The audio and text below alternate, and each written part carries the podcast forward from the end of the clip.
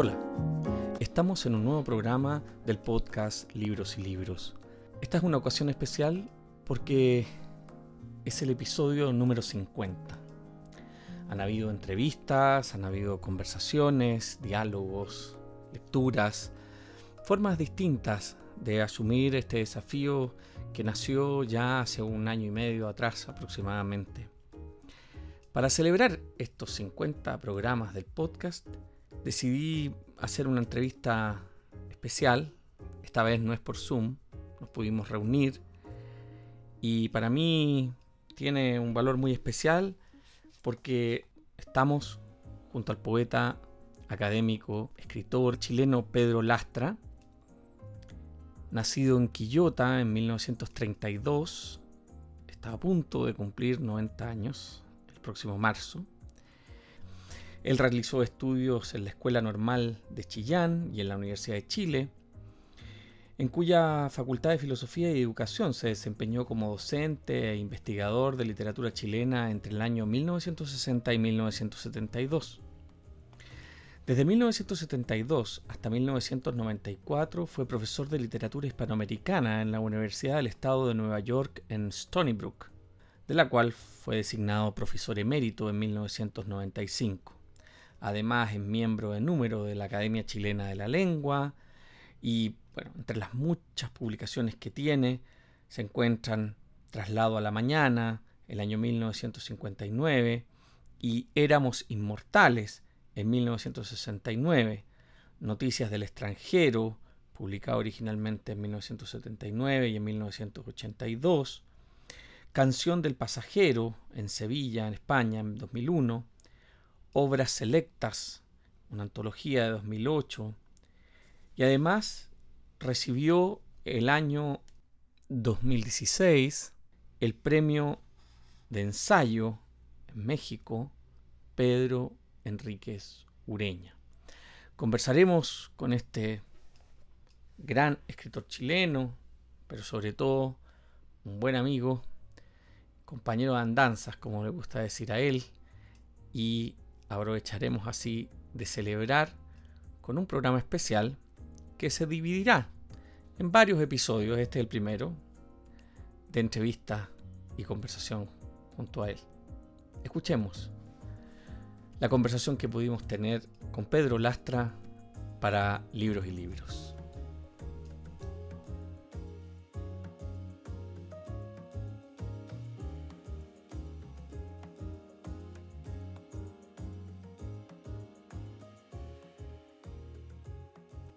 Creo que el ensayo es una cosa muy compleja, difícil de formular y que, como digo en la entrevista con Pellegrini, los llamados son muchos, pero los elegidos muy pocos. Y, y, eso es una parte que a mí me interesaba dejar claro, porque me aplican, ya ves tú, me han dado hasta un premio de ensayo en México, pero yo, yo no me reconozco en esa dimensión tan, tan profunda, digamos. Esto yo creo que los ensayistas aquí, como Luis Oyarzún, Jorge Milla, uno está muy lejos de eso. En serio, yo, yo lo que pretendo son hacer invitaciones. No, no es otra mi intención vamos a, vamos a conversar sobre eh, tres libros que están prontos a salir, que serían las lecciones de la poesía, que tuvo una versión anterior con la editorial Pfeiffer, ahora va a salir por Catalonia, con Adenda et Corrigenda, a cargo de Marcelo Pellegrini, y eh, en la que tú ya nos contarás cómo, de nuevo ese libro aparece, aparecen las entrevistas y básicamente vamos a conversar eh, sobre un par de esas entrevistas que están ahí, porque no podemos hablar de todas, es imposible. Después se viene un volumen de una antología de tu poesía realizada por Diego Maqueira. Muy breve. Brevísima. Brevísima publicada por Pfeiffer que se viene muy pronto, titulada Puentes Levadizos. Y se viene un volumen que se llama Marginalia. De lecturas. De lecturas, que se publicará con Altazor y que Ismael Gavilán presenta. Sí. Y, que tiene un, una notícula de, inicial que se llama Liminar y que la podemos leer también. Por favor, comencemos por ahí. Eh, déjame ver, porque la escribí para mandársela a Ismael, la escribí en el viaje, en el vuelo a Nueva York. Eh, es una paginita, ¿no? Pero me interesa leerte. Vale. Y dice así, que para designar esta colección de notas acuda a la palabra marginalia, recordará de inmediato que tal ocurrencia viene de lejos y remite a nombres tan familiares para todo lector como Edgar Allan Poe y en nuestra proximidad Alfonso Reyes, sin olvidar a otros practicantes fervorosos de la brevedad, desde Baltasar Gracián a Jorge Luis Borges.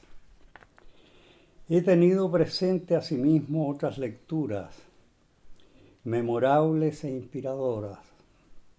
Indicaré solo tres, pues no pretendo abundar en la especie de la bibliografía. Y será la primera el versículo 12 del epílogo del Eclesiastés, que advierte esta grave cuestión. No busques, hijo mío, de esto, que el componer libros es cosa sin fin y el demasiado estudio fatiga al hombre. Eso está en el Eclesiastés. En más de algún momento de lecturas he sentido como un eco de esa voz inolvidable en estas líneas del proemio escritas tantos siglos después por Pero Mejía al presentar su silva de varias lecciones en 1540. Y como en esto, como en lo demás, los ingenios de los hombres son tan varios y cada uno va por distinto camino, siguiendo yo al mío escogí ya me he parecido escribir este libro así por discursos y capítulos de diversos propósitos, sin perseverar ni guardar orden en ellos. Pero fue la marginalia 180 de Poe la que más me ha inclinado a esta preferencia que puede reconocerse como vocación por el fragmentarismo de la opinión escrita de notorio aprecio para muchos. El de Poe es juicio más severo, y al decir de algunos de sus críticos, un si es no es excesivo, pero de un modo u otro, harto digno de consideración en estos tiempos dispendiosos. La transcribo desde la traducción, desde la difundida traducción de Julio Cortázar. Si quiere, leemos ese, fragmento que es muy bueno. Muy sugestiva y grave, mm. como tú recordarás, que dice así. La enorme multiplicación de libros en cualquier rama del conocimiento es uno de los grandes males de la época, puesto que constituye uno de los mayores obstáculos a la adquisición de informaciones correctas, poniendo en el camino del lector enormes pilas de trastos, entre los cuales debe abrirse camino a tientas en busca de fragmentos útiles diseminados aquí y allá. Entonces esas son mis tres citas y mi final que es muy breve. Y baste ya de mayores explicaciones que terminarían contradiciendo mi propósito, que no es otro que el de justificar la deliberada apropiación de este título, no sin anotar mi gratitud por la estimulante disposición de Patricio González para acoger mi marginalia en sus ediciones Altazor, y al querido amigo Ismael Gavilán, poeta de mi cercanía, y animador, compañero de andanzas, que se ha hecho cargo de la selección y orden de mis papelerías. Esa es mi liminar. Está muy bonito. Y sobre todo traer eh, esta idea tan antigua, ¿no? De, la cantidad de libros como dificultad. Claro, esto que el eclesiastés llama, fíjate, eso es muy impresionante. Eh, como, parte de la vanidad, ¿no? Como claro. parte de la vanitas. Ahí sí, ese es el epílogo del eclesiastés, ¿no? Y después, pero Mexía y hasta Poe, fíjate, ya se dice esto que nos abruma cada vez más hoy día. Y esto es notable finalmente porque en el fondo también uno podría pensar que la cantidad o la sensación de la multiplicación tiene que ver con todos los tiempos, todos los tiempos. Sí, es cierto. Ese es el punto, ¿no? Claro. Y, Un tiempo es todos los tiempos, habría dicho Borges. Exacto. Y, y, en ese sentido, el volumen que vas a presentar con, con Ismael eh, de estos textos breves, nos abren a una, a una dimensión de lo que, es la experiencia de quienes te leemos, digamos, no tan solo como poeta, sino que también en tus notas, en que tú siempre hablas sobre la brevedad y sobre el valor de la brevedad, pero además desde una perspectiva de trabajo con los textos, con las referencias, con estos, podríamos decir, estos trastos, ¿no? que Poe... Miles de trastos que obstaculizan el camino y que tú haces parecer, claro, y que tú haces parecer como si no fueran tan, tan difíciles, pero que yo sospecho que en la brevedad se oculta, ¿no? Una parte de lo que ha sido todo ese tránsito y todas las dificultades para encontrar. Claro, eh, Muchas, muchos de esos encuentros son evidentemente azarosos. Por, eso es que este librito que te mostré hace un rato de la Academia Mexicana, se me ocurrió llamarlo azar de lecturas. Eh, porque el azar preside nuestra vida realmente. Y en el caso de un lector dedicado a esto desde muy temprano, en su infancia, eh, tiene un sentido muy profundo también, haber podido establecer, ir, ir estableciendo inconscientemente, sin, sin, sin, que uno se lo haya propuesto, alguna relación de un texto que resuena en otro, fin, de una actitud que se corresponde con otra, que importa para la vida de cada quien. ¿no? Eso ha sido mi, propósito. Por eso es que yo prefiero esta noción de la marginalia, ¿no? Y siento que la palabra ensayo es una palabra que, me excede, ¿no? Evidentemente, son notas de lectura. En general no he hecho otra cosa.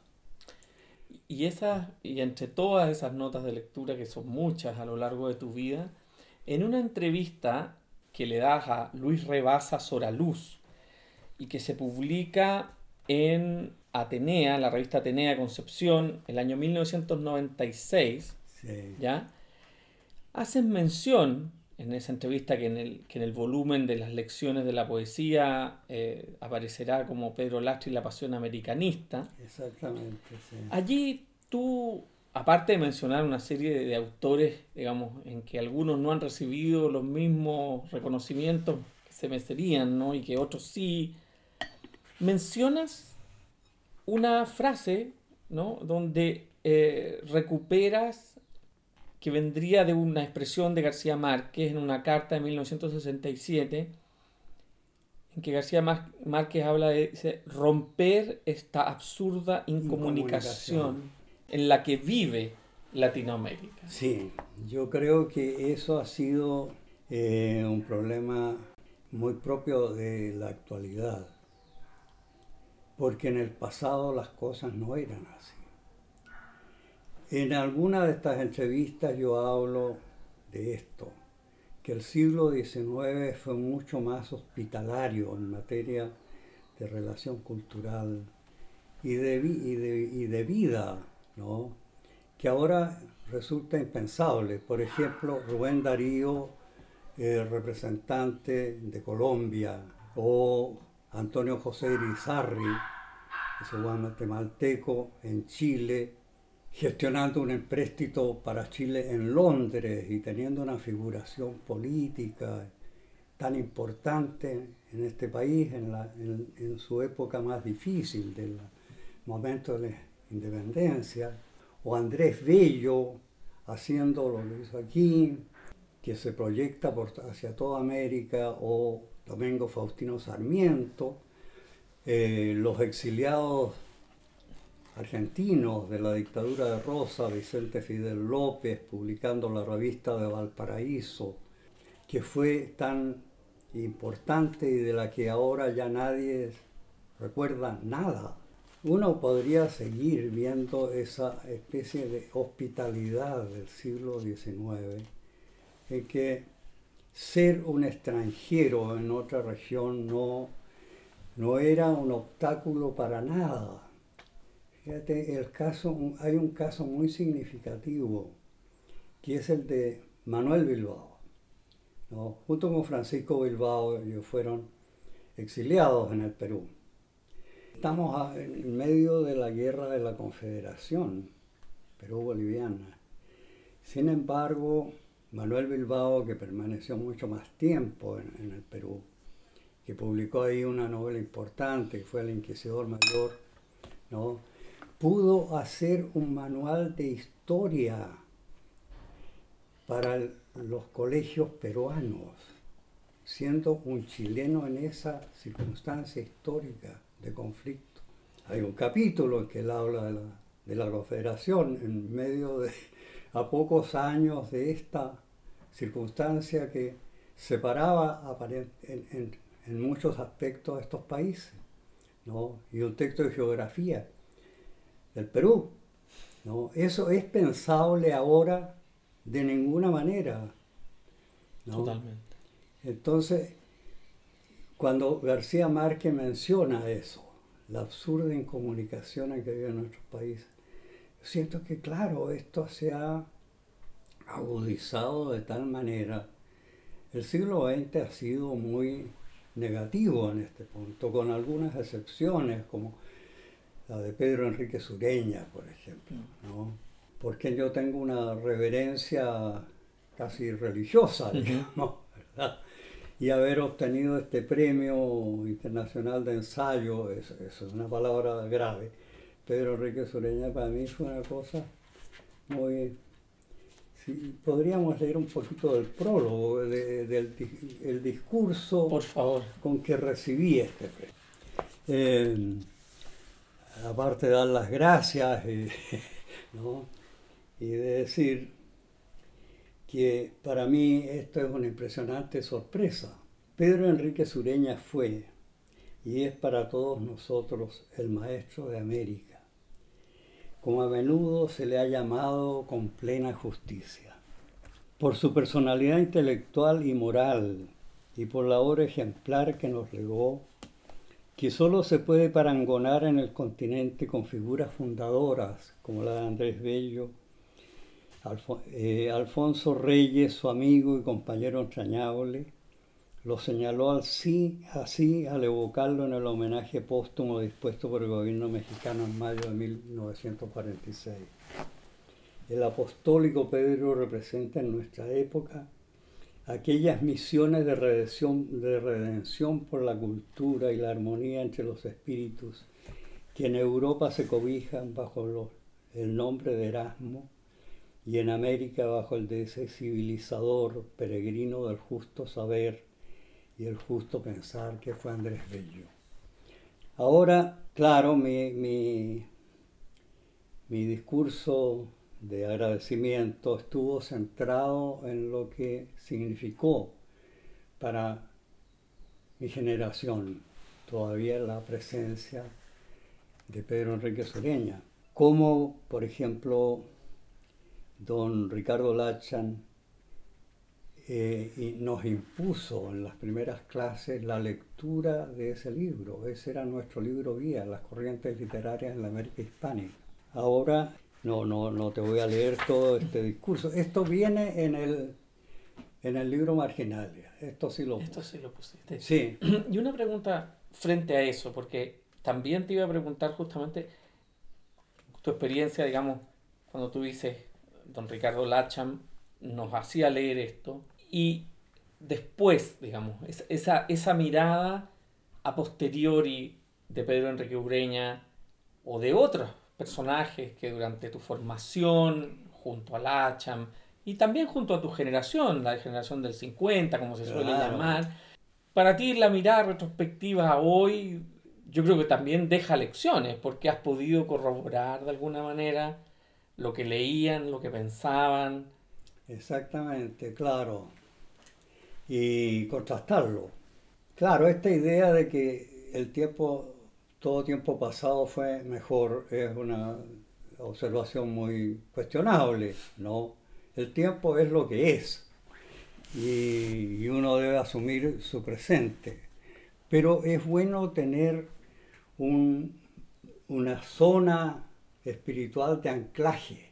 Para mí es el pasado, el pasado de la cultura americana. A mí me ha interesado la cultura colonial, la precolonial, la colonial, siglo XIX, y por cierto también esto relacionado con lo que uno está viviendo o con lo que uno pretende hacer.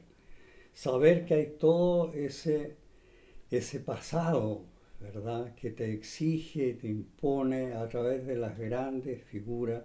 En algún momento recuerdo en, en uno de estos diálogos una conversación con Ernesto Mejía Sánchez en un congreso sobre el modernismo en Gainesville, Florida, el año 77.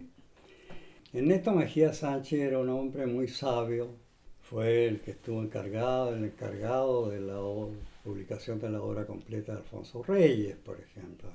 aparte de que era un poeta excelente, un nicaragüense que se había formado en, en México, discípulo de Alfonso Reyes, en fin. Y una de las observaciones, en algún momento estoy viendo esa situación, Ernesto Mejía Sánchez murió pocos años después, y a mí me interesaba mucho lo que hacía, era, era un súper erudito. Me dijo esto, lo resumo tal vez furtamente, porque esto era un diálogo mientras tomábamos café. Me dijo, claro, la gran poesía en Hispanoamérica tiene algunos sitios, Chile, Nicaragua, Perú, México. Y, y, no hubo otras menciones para el ejemplo que él quería dar. Me dijo, porque cada vez que nosotros escribimos, tenemos detrás unas presencias que nos exigen, ¿no? Y no podemos decir cualquier cosa. Estoy glosando una idea. Le dije, es cierto, me dijo, claro, fíjate, nosotros tenemos detrás, los nicaragüenses, la presencia de Rubén Darío. Y todo lo que ha seguido de alguna manera es una continuidad de eso que, que, uno no puede olvidar. estoy diciendo más tal vez de lo que él dijo, pero eso, porque era una expresión muy sucinta y precisa. Y me dijo, mira lo que hay detrás de ustedes.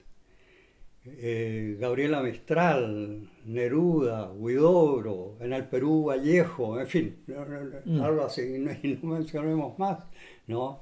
Entonces, me dijo, uno no puede escribir cualquier cosa, ¿no? sin tener mm. esas presencias que están... Claro, y yo las sentí en ese momento mientras Ernesto Mejía Sánchez me hablaba tomando su café con su gracia y su facultad verbal tan admirable, la sentí como vívida, mm. sentí que claro, que, estas presencias te comprometen, ¿no? No decir cualquier cosa. Algo así como lo que Alfonso Reyes, vuelvo a eso, dijo de Pedro Enrique Sureña, su preocupación fue no saber nada a medias. O en el mismo elogio de las virtudes de su compañero y amigo, la celebración de su convivencia, de la convivencia de Pedro Enrique Sureña con espíritus abiertos a toda novedad, para quienes todo camino merecía los honores de la prueba. Desde luego nunca pretendí acercarme, esto ya es mi comentario ahí, ni siquiera de lejos al punto al que ellos arribaban. En su excepcional e incansable trabajo, porque tuve al mismo tiempo una clara conciencia de mis limitaciones, pero sentí que esos principios dibujaban una vía de ejemplaridad. No saben nada a medias. Y entonces mi adaptación personal fue esta. Llegaré a saber poco, pero trataré de saberlo bien. y eso está en el texto que prologa el volumen que se publicó en México con tus ensayos y que recibe, digamos, que se hace con la, celebración del premio sí, Pedro ese fue mi discurso al recibir el premio. ¿Esto es el año 2017, 2018? El, el premio fue el 2016. 16. Y claro, esto era parte del premio, lo que fue un, un elogio descomunal. Y, y, esto va este prólogo va a formar parte del libro que vas a publicar. Sí, he recogido varios prólogos. Bien. ¿no? Por ejemplo, un prólogo a un libro de Mario Toral, el prólogo al libro de Micaela. Micaela Paredes, la poeta chilena. Paredes, y, y notas de, Misceláneas. de mis figuras ejemplares. Por ejemplo, el último encuentro con don Ricardo Lacha. Que te puedo contar brevemente porque fue muy impresionante. ¿no? El 65, en, en enero.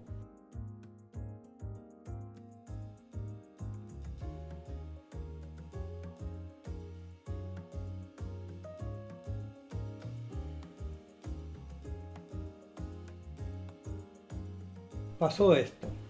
Yo era el discípulo más cercano de don, Ricardo. Él era una especie, no solo una figura intelectual, era como mi padre, ¿no? Y por lo tanto tenía una frecuentación con su casa y muy intensa.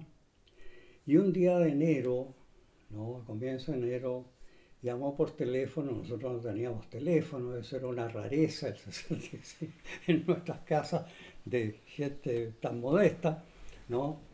Pero llamó al almacén de la esquina, donde, de donde me, me, llamaban, a veces recibían el recado. Hay un recado, un mensaje de la señora Latchen. Y yo fui y me comuniqué con ella y me dijo, Pedro, ¿no sabe usted lo que ha pasado? No. Ha muerto Mariano Picón Salas. Don Mariano Picón Salas era un gran, tal vez uno de los amigos más cercanos de don Ricardo Lacha. No, muy, muy cercano. Entonces me dijo Ricardo, está, sale en el Mercurio, salía la noticia, no la tengo reportada por ahí. Yo no había visto eso porque no soy en general lector de diarios. Entonces me dijo, venga a la casa enseguida para acompañar a Ricardo que está muy afectado yo me fui enseguida y pasé el día allí. Al llegar, don Ricardo estaba en su biblioteca, que era enorme, yendo y viniendo, y me dijo, bueno, ha muerto Mariano. Eh, esto era el, un día domingo, el 3 de enero tal vez de 1965. don Mariano había muerto el día primero y el día 2 habían sido los funerales en Caracas, en fin. Entonces, él estaba muy afectado con esto y de repente me dijo, pero lea esto. Y me pasó una tarjeta de saludo de Navidades y Año Nuevo que ellos habían recibido el día antes, el día sábado, enviado desde Caracas. Y yo leí esa tarjeta. Y en esa tarjeta que ellos recibieron cuando ya acababa de morir González en, en Caracas, ¿no? Decía más o menos lo siguiente, era muy breve, decía, bueno, un saludo muy cariñoso para Alicia y para él, y los recuerdos, en fin, y, la novedad de que acababa de ser el eh, designado director de cultura del Ministerio de Educación, en fin, Venezuela, del Instituto Nacional de Cultura, así se llama.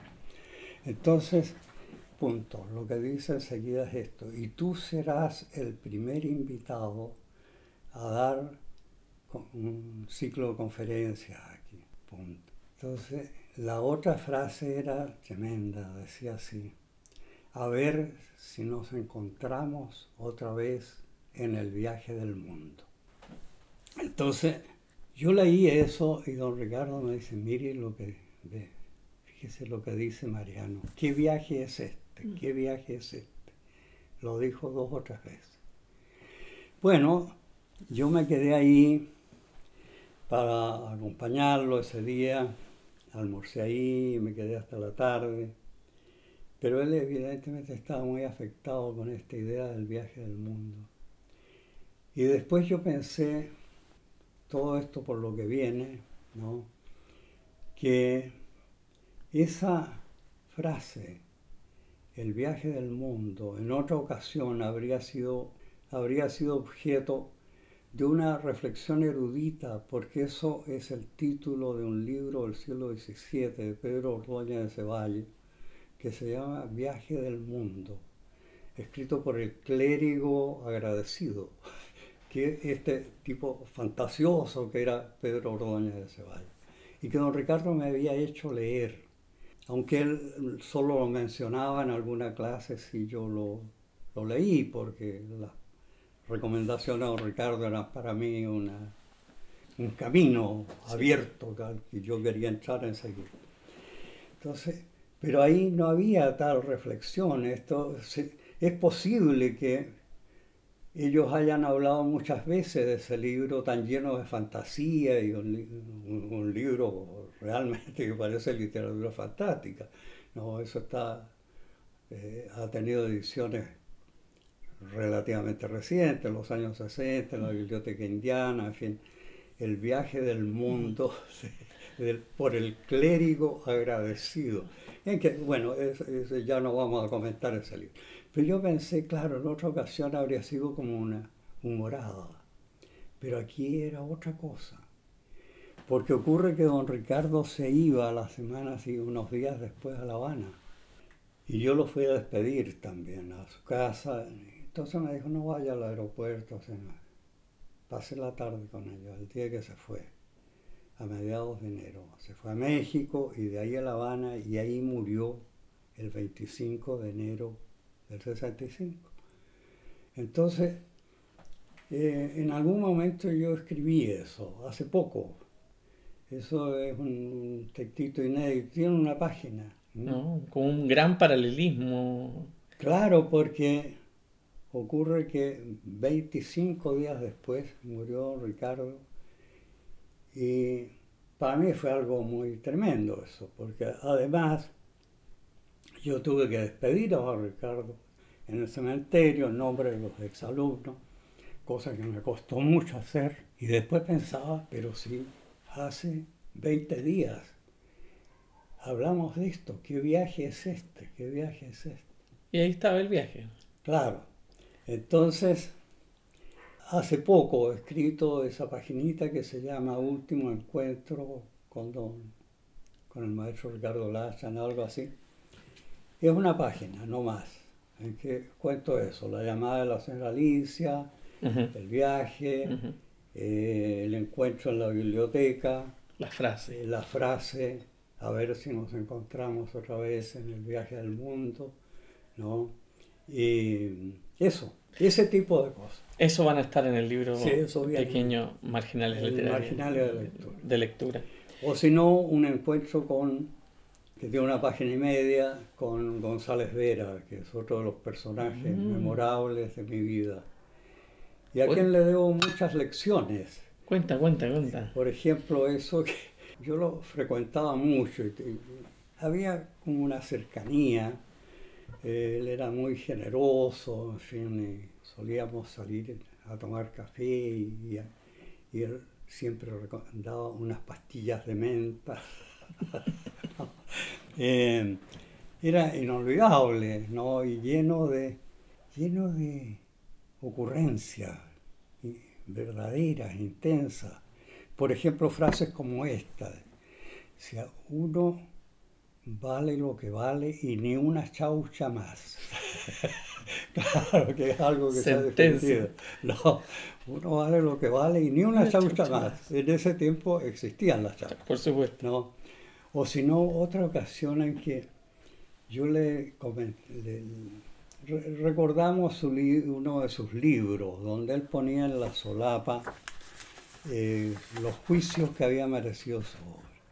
Entonces le dije, oiga, don José Santos, siempre lo traté así, muy... En esta solapa de la tapa 1, usted pone juicios elogiosos, pero en esta otra pone juicios adversos. Y, a mí me parecía eso muy, no solo llamativo, sino muy como divertido también. Claro, él era, era un humorista consumado. Entonces me dijo, claro, porque hay que atender a las dos cosas, los que lo aprueban y los que lo desaprueban. Pero me dijo, fíjese que hay ahí en la solapa de, la etapa 4, al final, eh, ahí viene una observación. Salvador Reyes, que era un compañero de, de, andanzas y de publicaciones en los años 20, me dice, Claro, es una frase que dice lo siguiente. Muy, él, elegía la frase precisa. González Vera, que tiene un gran talento del que todavía no ha querido echar mano. Entonces, del que, o del que aún no ha echado mano. Entonces, me dijo, fíjese que al principio yo creí que era un elogio, entonces la tenía y de repente me di cuenta que eso no es un elogio. Y lo puse otro lado. Y lo puse acá. No, pero eso no está en ninguno de mis notículas, sino un encuentro con don José Santos González Vera en la calle Irarrázaval, cerca de la Plaza Ñoñoa, había una librería que se llamaba Millaray. Una librería de viejo, esto en los años 50. Yo iba por ahí y él, que vivía en Ñuñoa, solía caminar, era una figura más o menos eh, eh, frecuente de ver. Entonces, un día que yo salía de esa librería de viejo donde había conseguido, eh, entre otras cosas, el viaje al corazón de Quevedo y por las costas del mundo de Neruda en la edición de la Sociedad de Escritores de 1947, que tenía el timbre de Mayoray, un libro usado, claro. Salí con ese libro y otros que había comprado. Y en ese momento iba pasando don José Santos por ahí. Entonces lo juntamos. Me dice, bueno, Pedro, ¿y qué ha encontrado? Eh, entonces yo le dije esto y le mostré ese libro y otros libros usados que había comprado ahí que a mí me interesaban. Y, entre otras cosas me dijo esto, está muy bien, porque él me regaló algunos libros también, porque usted es joven y debe leerlo todo. yo también hice eso. Pero después uno se da cuenta que hay ciertos libros que lo van a acompañar siempre. Y yo vuelvo a esos libros. Pero está muy bien que usted que a usted le preocupe todo, porque yo sabía mis aficiones no digamos de bibliófilo, porque eso no era mi intención, sino de, búsqueda de cosas raras, de primeras ediciones, incluso tengo alguna primera edición. Y, y entre todo este camino, digamos, que el relato, que por supuesto están de alguna manera tanto en los diálogos que forman parte de las lecciones de la poesía que se publicará con Catalonia y lo que se publicará con Altazor en las marginarias de lectura, aparecen estos personajes que son en el fondo referentes para tu formación también y de tu formación. Pero te quiero plantear un nombre que aparece porque cambias como el tono en la, en la entrevista cambias el tono porque estás explicándole, estás hablando sobre Latinoamérica en, el, en la entrevista de Luis Rebasa Sora Luz y dices, en un cambio de tono, dice, y nuestro amigo Rafael Gutiérrez Girardot, en un libro que yo haría leer el primer día en un curso de introducción. Temas y problemas de una historia social de la literatura hispanoamericana, ha pronunciado con gran solvencia, denunciado con gran solvencia una serie de... Vamos a hablar de eso después, pero me interesa la figura de Rafael Gutiérrez Girador para ti. Para, ¿Por ah. qué tú la piensas como algo? Porque a mí me pareció, y sigue pareciéndome, ya muerto, claro, hace algunos años, una gran figura. Tengo una enorme admiración por Rafael Gutiérrez Girardot, a quien conocí en el Perú. Él era muy amigo de Alberto Escobar, en fin, y en el, año 71 nos encontramos en la casa de Alberto, en fin, hicimos una muy buena amistad que, que duró muchos años, ¿no? Nos escribimos, intercambiamos cosas, nos volvimos a ver. Y era un personaje muy, muy severo, ¿no? En su juicio, claro, fíjate que ese libro está editado, por Gabe entonces, entonces con Miguel Gómez decía, claro, eso corresponde mucho con, con, Rafael Gutiérrez Girardo, que era muy severo con respecto a la crítica que leía y, tenía un juicio realmente muy, eh, muy, muy eh, corrosivo también eran pocas las cosas que él aprobaba, ¿no?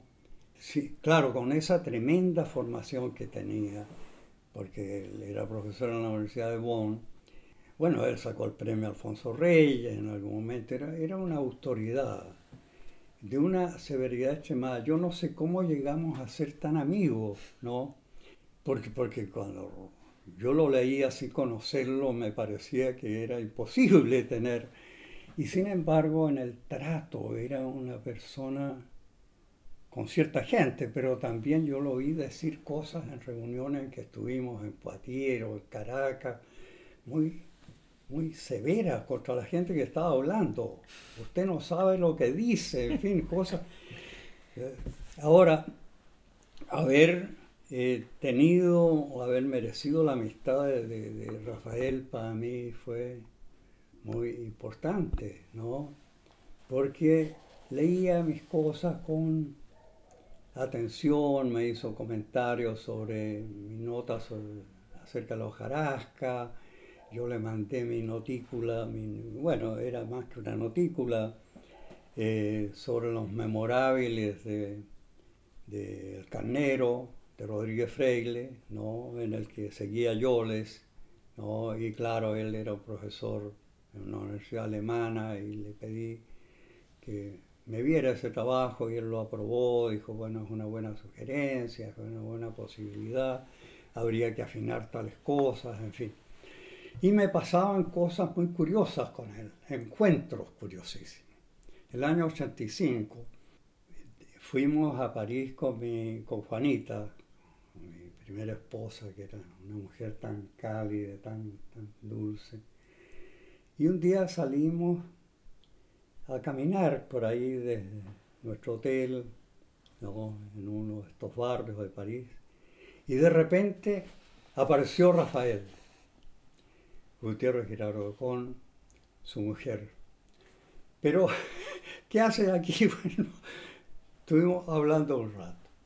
Y, pero hablábamos de la sorpresa que era este encuentro, pero así al doblar una esquina.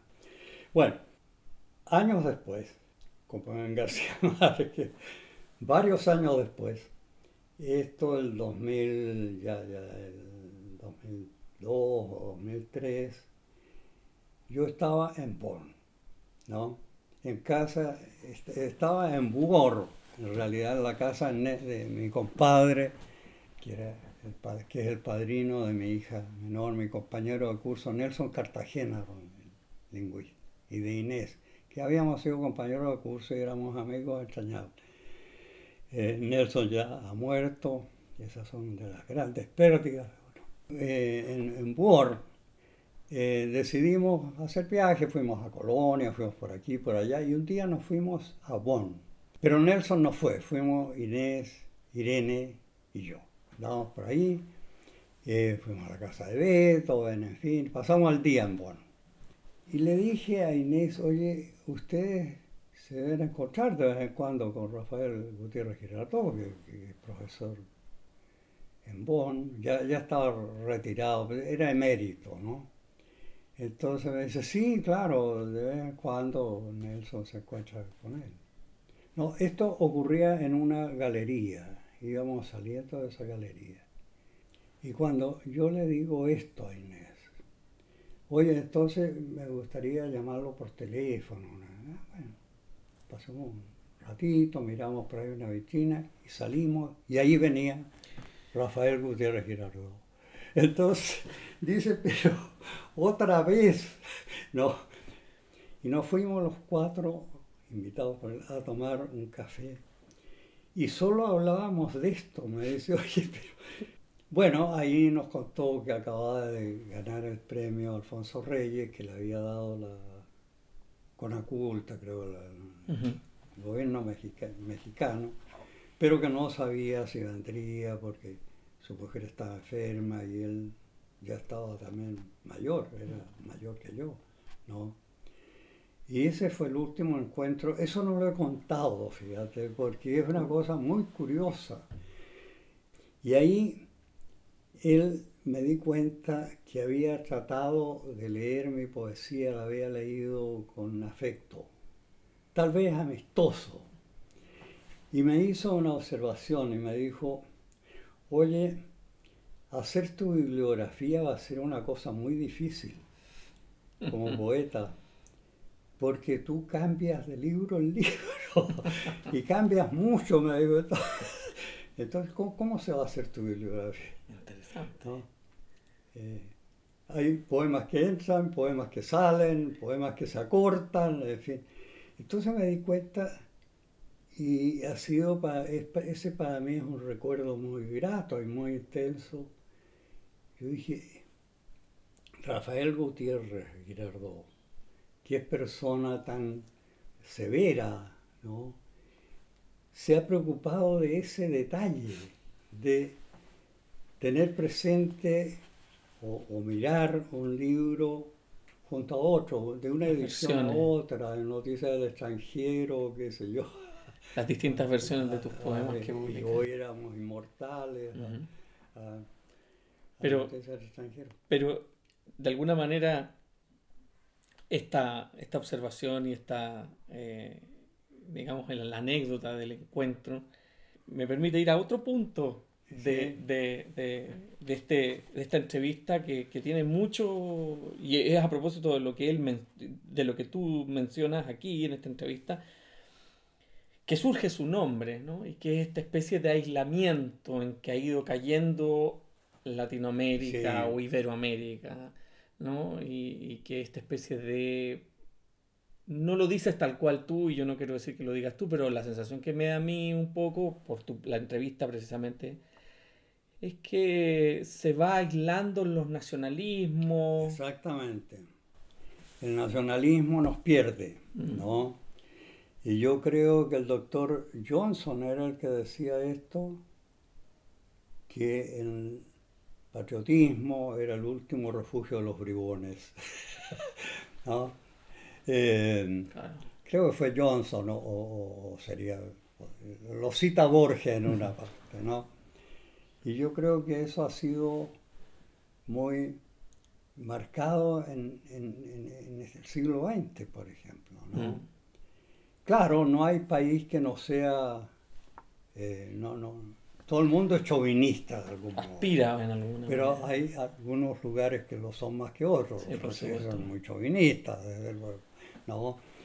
Pero los chilenos también, mm. ¿no?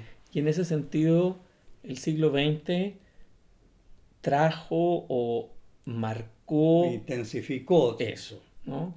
Este aislamiento y, y, también algo que tú mencionas en la entrevista que me parece muy, muy importante. Es esta idea de que estos países que se definen por lo que no es, ¿no? somos los ingleses de América, o los cubanos en la época de eh, Grau, creo que era que decían, somos los suizos de América. Y entonces hay una observación de Raúl Ruiz, que no quiero dejar, eh, que era muy ocurrente, y que era, fue muy amigo de Bertínez Concha. Bertínez me contó eso, cuando salían eh, a, tomar café de repente en grupo. Raúl Ruiz de repente algún día dijo esto. Eh, claro, los chilenos son eh, los ingleses de América, ¿no? Entonces, y claro, los ingleses deben decir, los ingleses somos los chilenos de Europa. no, no, claro, es una cosa muy Raúl Ruiz, pero, pero tiene que. pero, es una, Las metáforas no son transitivas. No, claro. A mí me pareció no solo divertida, sino muy aguda. Absolutamente. Bueno, los diarios de Ruiz son una cosa repleta, repleta de eso. No, es formidable. Es el, el mundo, la ocurrencia, la rapidez. Claro.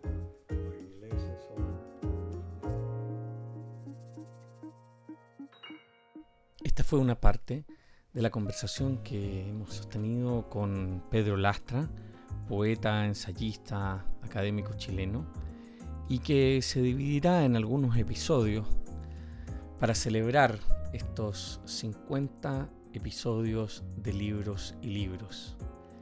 Gracias por habernos escuchado. Soy Pablo Quiminato. Será hasta una nueva oportunidad.